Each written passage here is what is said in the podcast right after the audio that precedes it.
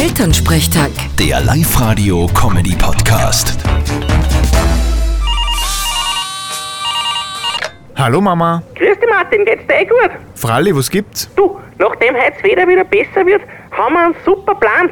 Aha, was denn? Du, wir fahren heute zum Altersheim und werden dort ein wenig musizieren für die Leute. Der Stünge Hans mit der steirischen, der Wurzenberger Franz mit der Gitarre und der Papa mit der Teufelsgeigen und ein paar Leute von Kirchenchor, die singen. Das ist eine gute Idee. Und was gibt's da so zum Besten? Naja, weißt du, eh, eher alte Schlager, das was sie halt kennen, die alten Leute, und was sie ein wenig mitsingen können. Ich hab da im Internet super Liedl gefunden von Willi Astor. Die kommt man singen beim Altersheim. So, Kokident, Kokident, mein Prothesele fällt raus. Geh auf mit dem Blödsinn! Der Wort, der ist auch gut da. See you later, my rollator. Schluss jetzt da! Bei- Nur Blödsinn im Shell.